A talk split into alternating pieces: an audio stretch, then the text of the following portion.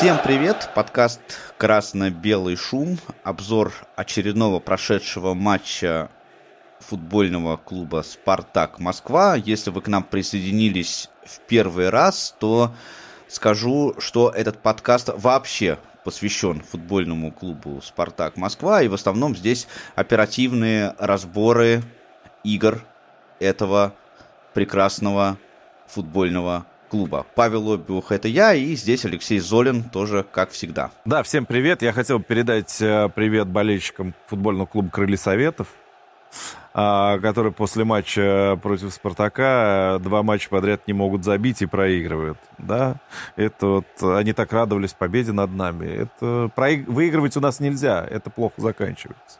Ну, это вообще вопрос интересный, э, потому что, например, Динамо тоже сыграла в ничью. С Ахматом они сейчас сыграли, да? Нет, они с Факелом сыграли ничью. Они на кубок у нас выиграли, они в чемпионате. Урал э, после победы над нами не выигрывал матчи 5 или 6 подряд. Да ты понимаешь, вот меня как раз это настораживает. То есть нас, нас обыгрывают те, кто потом ни у кого не может выиграть. Ну, потому что в матче с нами они ставят задачу выиграть, да, и дальше хоть трава не расти. Но вот в некоторых местах и не растет. Ну, на этот вопрос можно и с другой стороны посмотреть. Я все-таки склонен искать э, сложности в игре Спартака. Ну, давай поищем. 2-2. Вчера завершилось э, дерби, как говорят, всея Руси. Э, Спартак ЦСКА, одно из самых принципиальных э, противостояний не только самих футбольных команд, но и болельщиков. Но об этом ближе к концу э, я скажу пару слов. У меня очень смешанные ощущения от этого матча. Я думаю, ты не один такой. И ты знаешь, я хочу начать с конца. А, когда я вчера возвращался со стадиона, вот после матча а, шел к метро, э, в толпе людей, э, которая вместе со мной к метро двигалась, очень много я слышал разговоров типа того, ну, класс, ну, нормально, в ничью, хоть в ничью сыграли, да хоть не проиграли. Я поймал себя на мысли, а в какой момент мы стали а, относиться к ничьей с ЦСКА как к нормальному результату. Да не, Паш, я думаю, что это связано с тем, что проигрывали, отыгрались на 97-й минуте. Я думаю, только с этим связано, а не с тем, что вот глобально нам теперь нравится ничья с конями. Нет.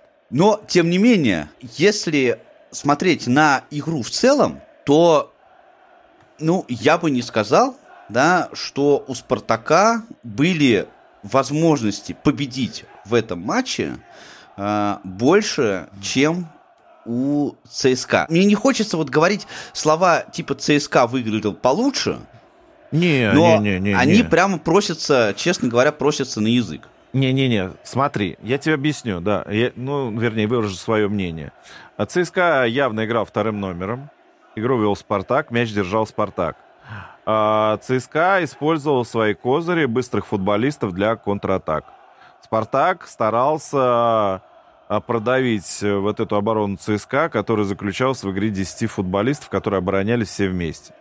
Вот это было реально сложно. Как всегда, Спартак хотел взломать через фланги оборона, а еще и высокого нападающего, точнее, никакого центрального нападающего у нас не было.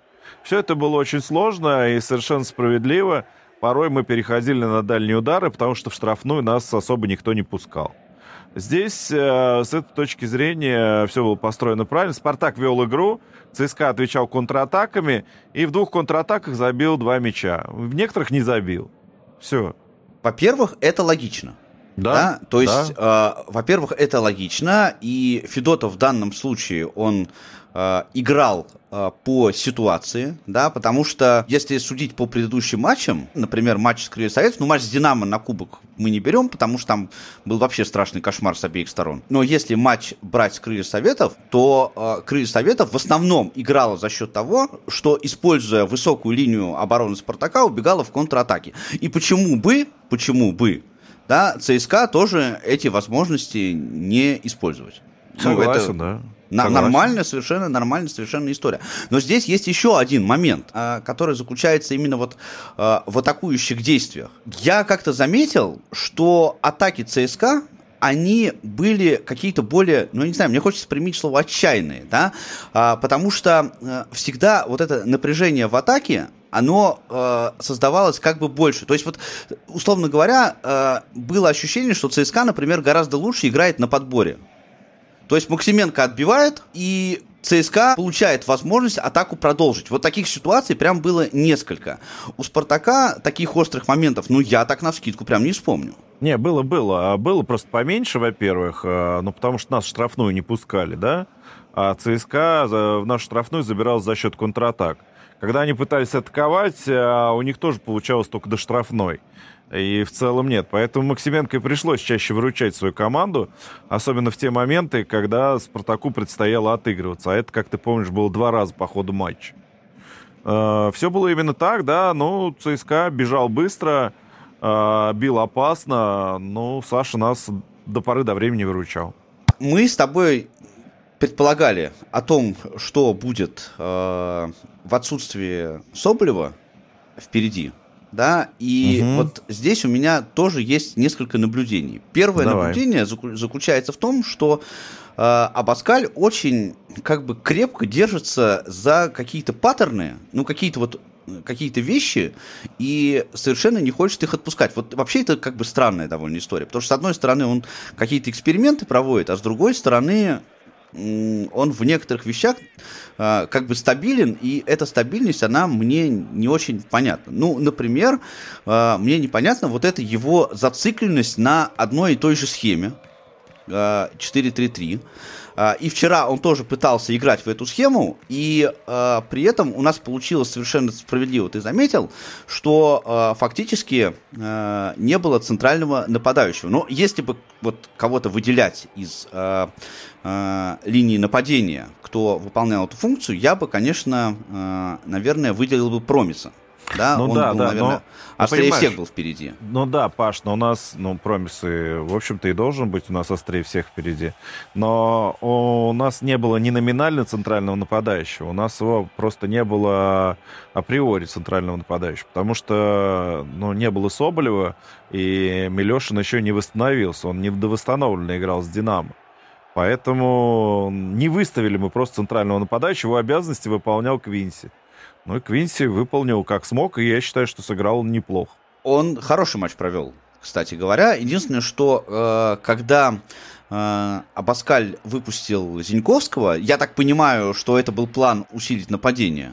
Да, но там, понимаешь, мы когда выпустил Зиньковского, мы просто перегрузили левый фланг, чтобы оттуда бомбить подачами в штрафную ЦСКА. Что, собственно, и произошло. Потому что там на левом фланге сразу выстроились э, Репчук до выхода Классона, да, а Зобнин туда пришел, там оказался Зиньковский, и оттуда не уходил Промес. И вот эти вот четыре человека, да, в восемь ног пуляли оттуда мяч в штрафную площадь. Причем по-разному. А Зиньковский убирал а, под правую и навесами, либо с левой простреливал. Промес угрожал а, и так, и так. Зобнин заходил в линию ворот. Классно отскакивал чуть-чуть назад и оттуда тоже делал подачи. То есть э, мы перегружали левый фланг специально, потому что Келвин э, послабее Гаича, которого еще страховали. Я думаю, так. А не было у тебя ощущения, что после выхода Зиньковского Промис как-то потерялся впереди? Он не потерялся, он э, специально оттягивал на себя внимание. И частенько так случалось, что он даже отходил к центральной линии поля, э, чтобы за ним уходил еще один игрок ЦСКА. Они, конечно, передавали Квинси друг другу, но в целом порой периодически такое получалось, и у Миши Игнатова был хороший момент. Кстати, когда Миша Игнатов вышел, он стал исполнять роль центрального нападающего. А у Миши Игнатова был момент, когда была прострельная передача слева, я уже не помню, Рома простреливал это или Репчук. И Миша подпрыгнул, чтобы пропустить мяч под левой ногой, а правый пробить. Такой пижонский момент небольшой.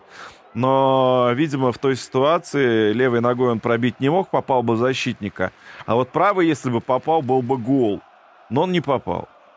Э, и вот периодически э, Промис, э, выходя да, дальше от штрафной площади, кого-то все-таки за собой утаскивал.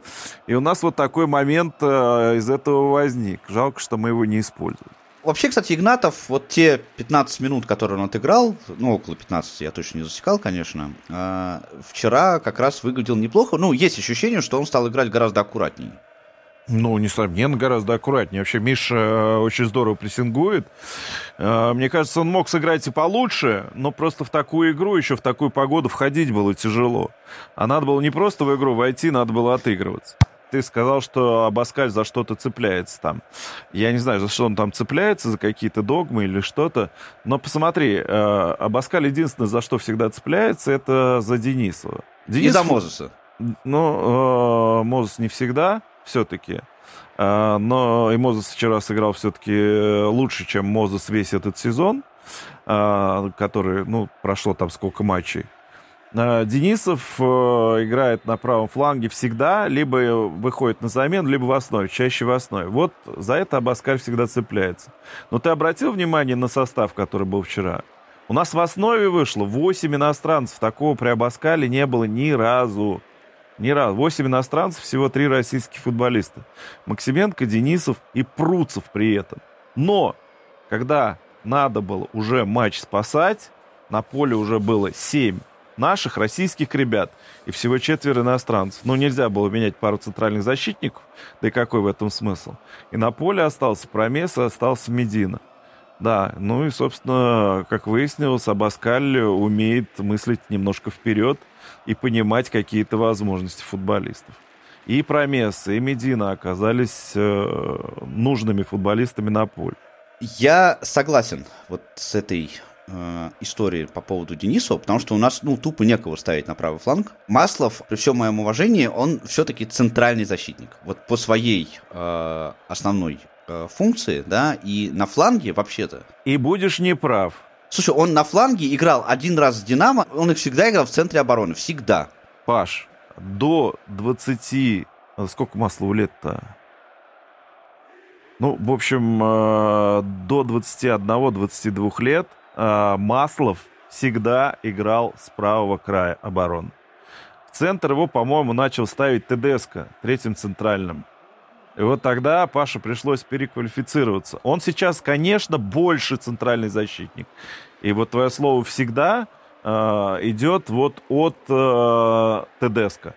Да, Слушай, ну есть... да, но до Тедеско он особенно в ос... не играл в основе. -то. Он не в основе играл, он играл э, за Спартак молодежный, за Спартак 2 и за юношескую, за молодежную сборную России. Ну, здесь я, конечно, меньше компетентен просто, согласен. Тут да, он играл всегда, да. да. Последние годы, даже когда молодежка играла его возраста, Паша играл на позиции правого защитника и продолжал там играть. Но, да, как ты правильно заметил, ТДСК стал его наигрывать третьим центральным. И, ну, правым центральным защитником Паша, вот он больше сейчас как раз именно центральный, ты здесь тоже прав.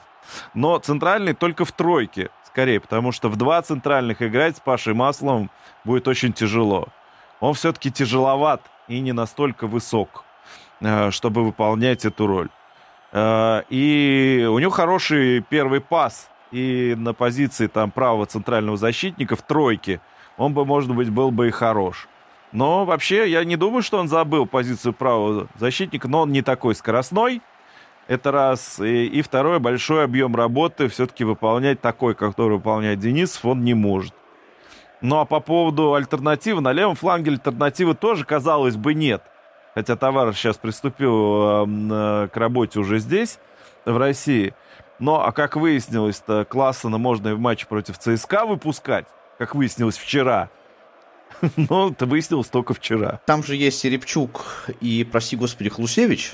Ну, Хлусевич травмирован. Я имею в виду как глобальная альтернатива, да? У нас просто с правой стороны как бы нет глобальной альтернативы Денисову.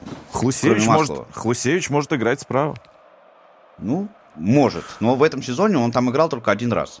Ну, да, было дело, да. Это раз. И два, а, все-таки согласись, что ЦСКА оба свои гола забили, а, пройдя по а, флангу Денисова. Да, гол, оба мяча были забиты с фланга Денисова. Это бы не то, чтобы пройдя, да.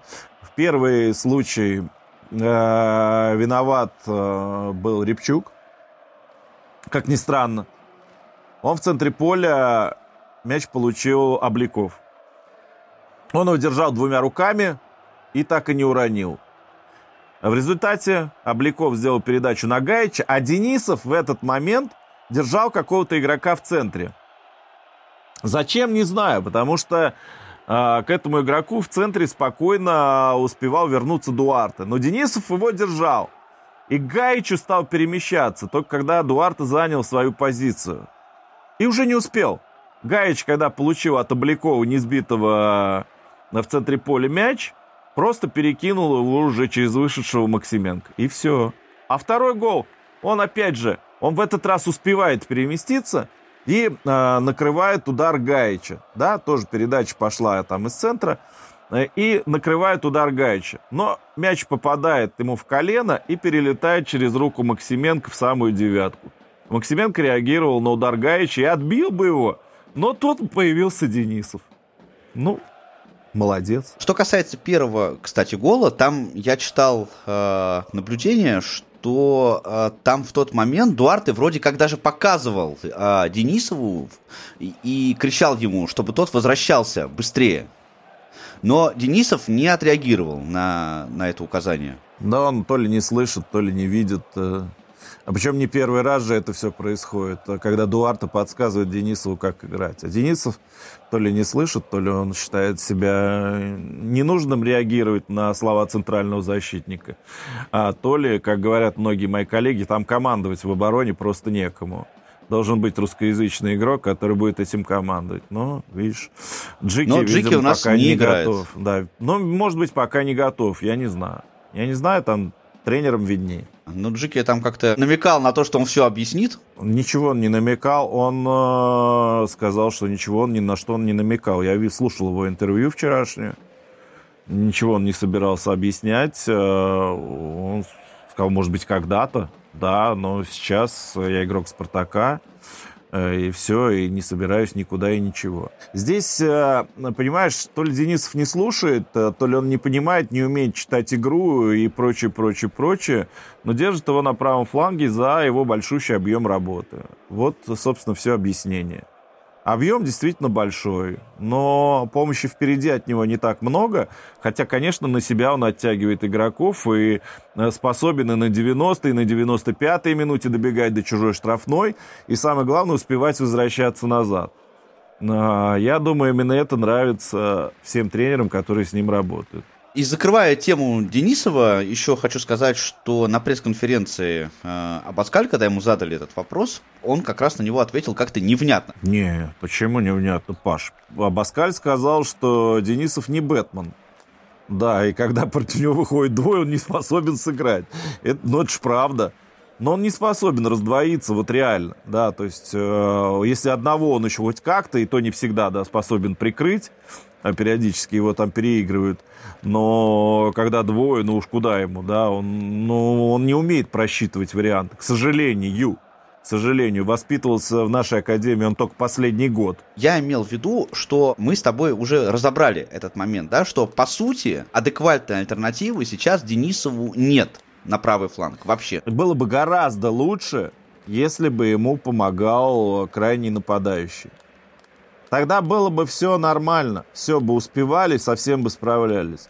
Но Банганда не помогает. Я закончу свою мысль, да? Давай, давай, давай. Я про Паскаля, да, что э, это сейчас совершенно очевидно. Ну, нету просто альтернативы на эту позицию сейчас, адекватной альтернативы. И э, мне кажется, что вот это объяснить очень, э, очень легко. Но вместо этого Паскаль как раз спускается вот в эти объяснения, э, что э, как и где сыграл Денисов, как будто бы он его так немножко э, начинает э, отмазывать. Хотя э, ситуация совершенно, мне кажется, она гораздо более очевидна, чем, чем он об этом говорит. Но там была еще универсальная фраза, Паш, что всем и так все понятно.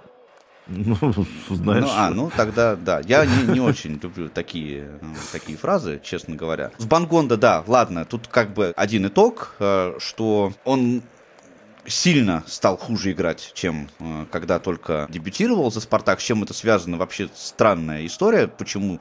Но это часто, к сожалению, происходит вот с легионерами, которые приезжают в Россию.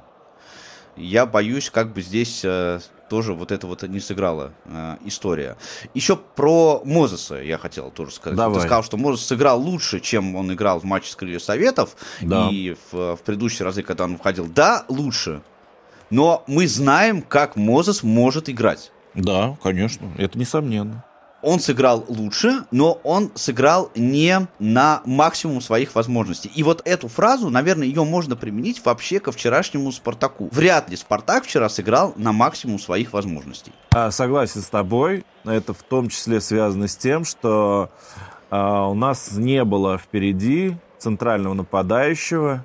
Я имею в виду именно Соболева. Мы доходили до штрафной. Мы пытались снизом пролезть штрафную, нас не пускали. А верхом против Виллиана Роши некому было бороться. Потому что Виллиан Роши снял весь верх. Весь. И а, вот гол второй, который мы забили, Виллиан Роши не мог снять этот момент. По одной простой причине он выдернулся на Бабича, который там уже орудовал в штрафной, правда, бил ногами, тоже низом. Да, и поэтому удалась та подача на Медину, а молодой Агапов Медину зевнул. Вообще хорошо, конечно, что Медину забил ЦСКА. Это такой... Это прям, немножечко- прям хорошо, Да, да, да. да. Такой символичный немного момент. Эм, Но, конечно, я... Ну, понятно, как мы все как болельщики, э, наверное, недовольны итогами этого матча. Этот ЦСКА, конечно, можно было обыгрывать.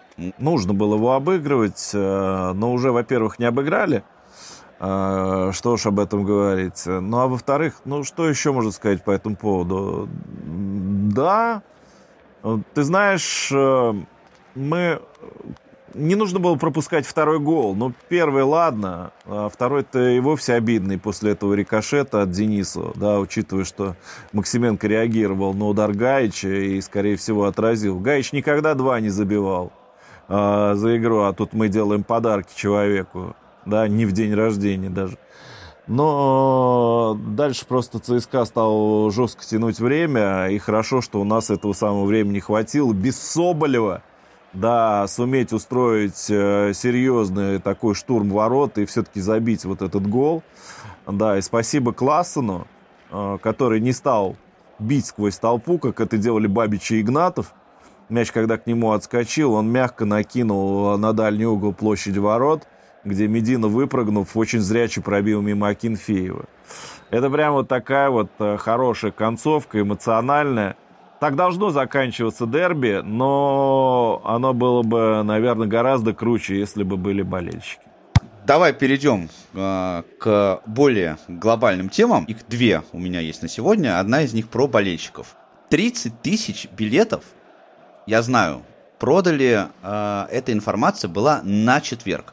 Э, я не знаю, открывали ли трибуну Б, по-моему, не открывали все. Нет, трибуна Б не была открыта, нет. Да, а, но все равно 30 тысяч человек это дофига.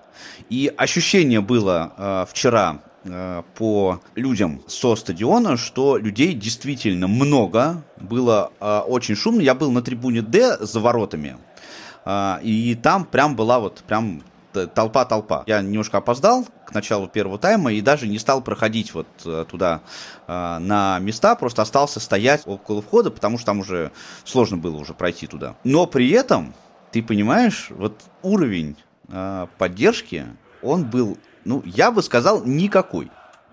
Никакой. А, То есть по атмосфере, по атмосфере, да, даже я помню дерби, когда приходило там 20 тысяч человек по разным причинам, да, ну меньше, чем а, чем было вчера. Спартак играл с ЦСКА, и поддержка была гораздо круче, а, чем она была вчера. И вот у меня по этому поводу какая есть мысль.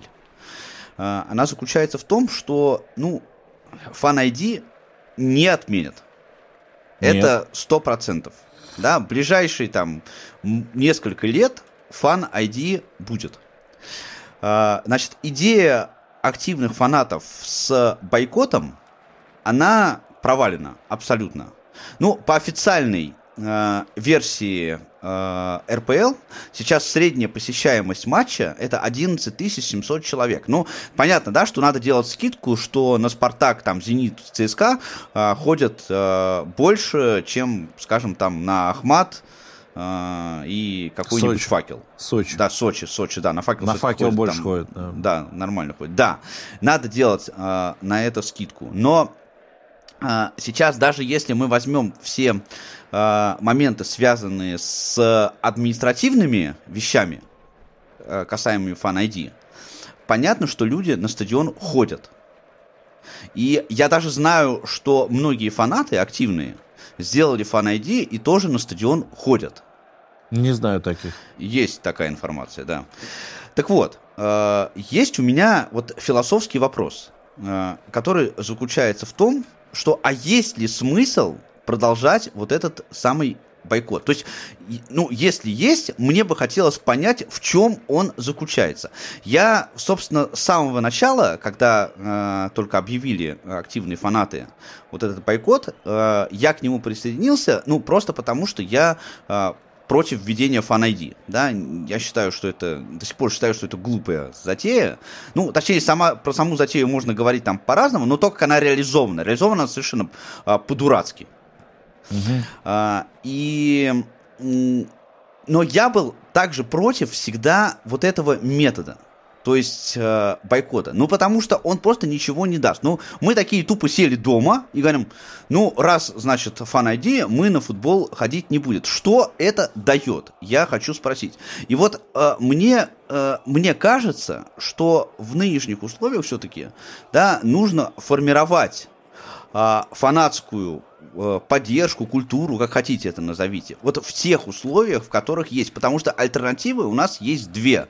Либо мы остаемся вот э, в том унылом э, вот этой унылой субстанции, да, э, которая сейчас происходит на, э, на трибунах, да, либо все-таки мы будем что-то делать и э, давать э, нормальную поддержку э, своей команде, во-первых, да, а во-вторых, таким образом э, у нас появляются другие инструменты для того, чтобы э, протестовать против Fan ID. Мы остаемся в этой унылой истории, да.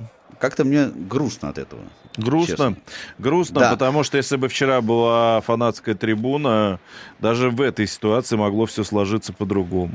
Получается как-то, что мы забили. Мы такие говорим, ну и ладно, как бы, фан ID, мы не ходим на стадион, все, всем, всем до свидания. Ну, то есть то, за что мы боролись а, в течение а, многих лет, да, сейчас просто все вот это вот похерено.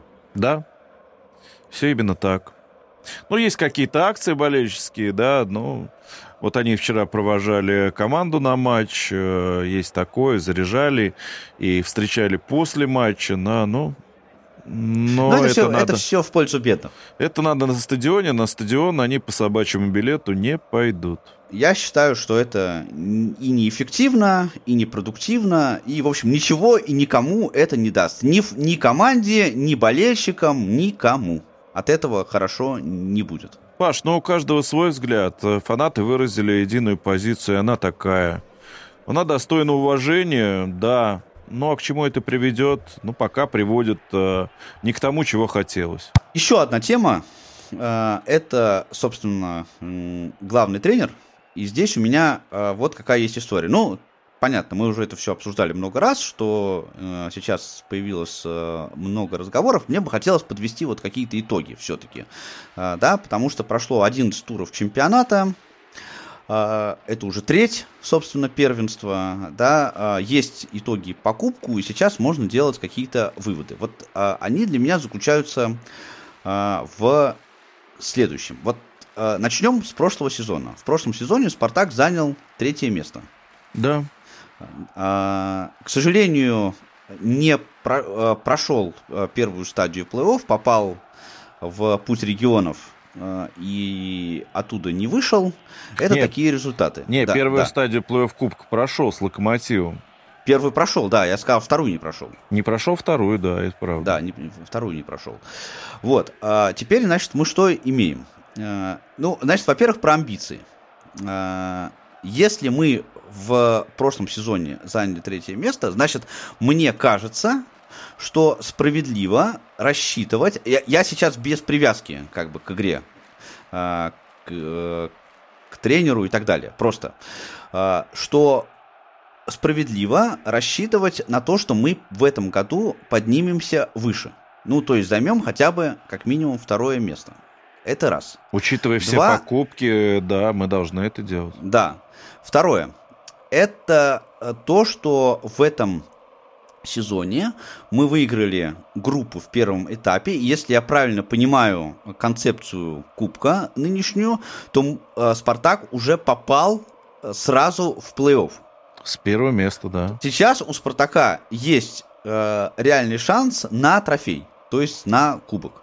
Да не только на, на то, кубок, чтобы... не надо сбрасывать чемпионат. Не, подожди, ну подожди, подожди, подожди, я не сбрасываю чемпионат. Я говорю сейчас про программу минимум. Это э, взять кубок и занять минимум второе место в чемпионате. Э, а вот теперь посмотрим, собственно, на то, что происходит э, в данном, данном этапе э, сезона. Э, Спартак занимает, получается, шестое место, но там э, с 17 очками целая куча команд. Там 4, и ЦСКА, да. и Пари НН. Да, кроме того, там еще есть те, у которых да, 16 очков, они там немножко отстают. Это первый фактор. И второй фактор это, собственно, игровой. И вот по этому игровому фактору, по результативности, получается, что у Спартака есть немного больше побед, чем э, поражений, ну, еще там две ничьи. Это за все 16 матчей, я имею в виду, э, которые Спартак провел уже э, в этом сезоне. И вот здесь у меня возникает вопрос. При нынешней концепции, при нынешней модели, э, при нынешнем главном тренере, есть ли у Спартака шанс на то, чтобы встать выше, чем в прошлом сезоне? То есть взять кубок и минимум взять второе место в чемпионате России. Конечно. И вот эту, а я вот эту вероятность оцениваю как низкую. Мне кажется, что при такой нестабильности э, игровой, да, э, шансы на это, ну, они существенно меньше, чем на то, что вот этих результатов Спартак добьется. Я так не ну, думаю. Ну, понимаешь, Потому что, ну, ты веришь, что, что вот сейчас, допустим, до конца, сколько у нас там осталось туров до, э, до зимней паузы? Там 5 или 6, да? Ну, надо а, посчитать ты, сейчас. Да, вот ты веришь в то, что Спартак закончит э, этот э, отрезок, например, в тройке? Да, для того, чтобы это была какая-то заявка э, на то, чтобы бороться за призовые места. Я не верю. Паш, тут важно не закончить э, в тройке. Семь туров еще сыграем до паузы. 9 э, декабря у нас последний матч против Крыльев Советов. А здесь важно не закончить его в тройке, да, а важно, чтобы отставание от лидеров было небольшим. Сейчас э, отставание от второго места от Крыльев Советов 4 очка. Что это, недостижимо, что ли? Это достижимо. Но ну. ты пойми, что Крылья Советов тоже будут играть. Крылья Советов тоже а... будут играть, они сейчас валятся. Есть там впереди еще «Зенит», «Локомотив». Важно не отставать в первую очередь, и набирать свое. Набирать свое Спартак в любом случае будет. И я думаю, что следом сейчас пойдет череда побед. И Спартак, э, собственно, ну, дальше. Ну, ключевая вот игра следующая, да, ключевая игра, прям ключевая-ключевая.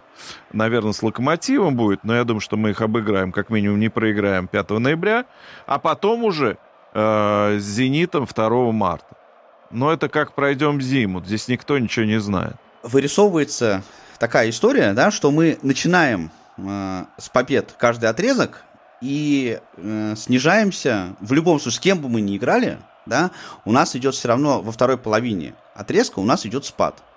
Вот я не вижу предпосылок для того, чтобы э, в будущем отрезке, в следующем отрезке, это каким бы то ни было э, образом поменялось. Спартак сейчас находится на позиции средней команды. Мы сейчас э, с тобой разговариваем, да, э, как оптимист с пессимистом, э, когда э, пессимист говорит, хуже не будет, а оптимист Будет, будет.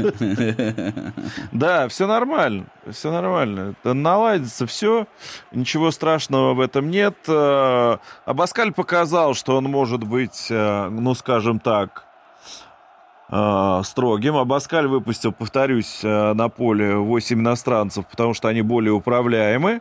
Абаскаль показал, что он может исправлять свои ошибки. Абаскаль показал, что он может предвидеть, кто может решить какой-то эпизод.